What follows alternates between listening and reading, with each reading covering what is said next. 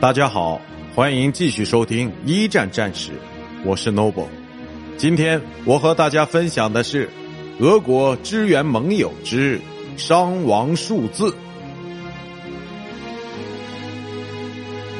在普里皮亚特沼泽北部维尔纳地区的攻势于秋天结束，虽然攻势后期的效果不如最初几天那么明显。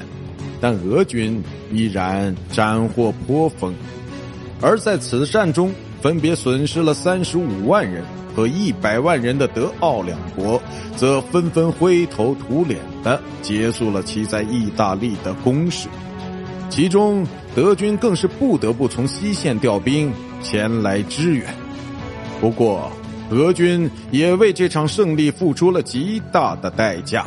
除了上百万人的死伤被俘之外，在攻势结束之后，俄军的士气也由于惨重的伤亡而衰退的非常厉害。